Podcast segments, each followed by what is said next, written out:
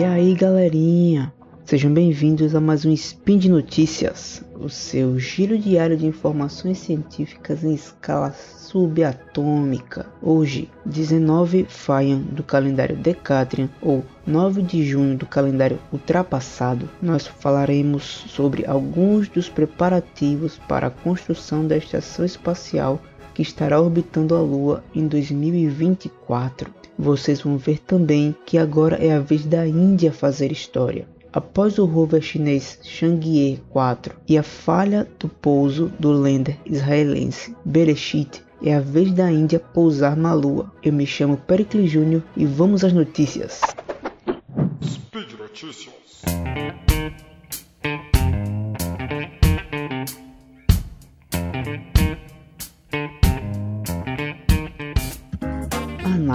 Selecionou a Maxar Technologies para um contrato de 375 milhões de dólares para lançar, projetar e construir o elemento central de uma mini estação espacial em órbita ao redor da Lua, que duplicará o posto avançado de pesquisa espacial e ponto de parada para futuras expedições humanas à superfície lunar. Equipado com propulsores de xenônio de alta potência e enormes painéis solares, o módulo se tornará peça central da planejada estação Gateway da NASA em órbita lunar. A NASA planeja adicionar um pequeno habitat pressurizado ou módulo de utilização ao Gateway antes de montar componentes de um módulo lunar antes do pouso humano na Lua em 2024. O Gateway é uma pequena estação espacial que colocaremos em órbita ao redor da Lua disse o administrador da NASA Jim Bridenstine em um discurso no Instituto de Tecnologia da Flórida. Pense nisso como um módulo de comando e serviço reutilizável que estará em órbita em torno da Lua por 15 anos. E o primeiro elemento é o elemento de potência e propulsão.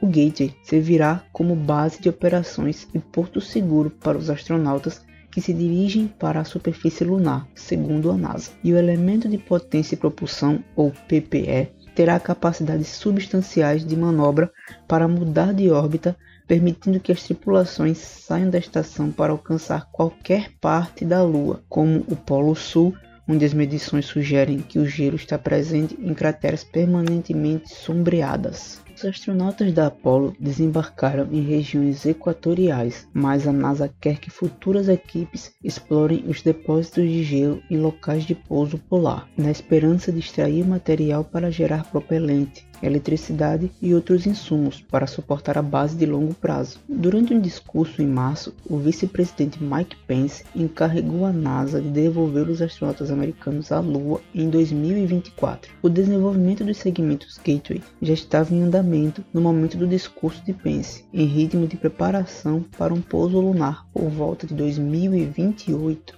Funcionários da NASA dizem que algumas partes do conceito original do Gateway, como uma câmara para apoiar caminhadas espaciais, um módulo de reabastecimento fornecido pela Agência Espacial Europeia, um braço robótico construído no Canadá e uma possível contribuição japonesa serão organizadas para auxiliar a construção de uma estação mínima até 2024. O primeiro elemento da Gateway será lançado em um foguete comercial até o final de 2022, seguido em 2023 pelo lançamento do primeiro segmento pressurizado da estação, também em um veículo comercial. O módulo de utilização pressurizada teria múltiplas portas de acoplamento para conexão com o PPE, um módulo de pouso lunar e a visita das cápsulas tripuladas da Orion. De acordo com o plano atual da NASA, os foguetes comerciais lançariam duas ou três peças de uma sonda lunar humana que será integrada ao Gateway a tempo de uma tentativa de pouso em 2024. Bom pessoal, eu não sei vocês, mas eu tô muito animado para isso. Eu quero muito ver essa evolução acontecendo. Eu quero muito ver o homem voltar para a Lua engenheiros indianos esperam lançar o primeiro foguete lunar robótico do país entre 9 e 16 de julho no foguete mais poderoso da Índia, disse o chefe da Agência Espacial Indiana nesta semana. A missão robótica Chandrayaan-2 será lançada no foguete mais pesado do inventário da Índia, o Geosynchronous Satellite Launch Vehicle MK-3, do porto espacial do país na ilha Sriharikota, localizada na costa da Baía de Bengala, a cerca de 80 quilômetros ao norte de Chennai. O período de lançamento da missão, que dura uma semana, começa em 9 de julho, de acordo com Sivan, presidente da Organização de Pesquisa Espacial da Índia. O Chandrayaan 2 é a próxima missão no calendário de lançamento da Índia, após a decolagem na última quarta-feira de um veículo lançador de satélites polares carregando o satélite de observação por radar RISAT-2B. A próxima missão é a missão mais complexa já realizada pela ISRO, que é a missão Chandrayaan-2, disse Sivan em comentários após o lançamento de RISAT-2B na quarta-feira. Não é apenas uma missão de lançamento, nós vamos pousar precisamente em um lugar onde ninguém nunca foi.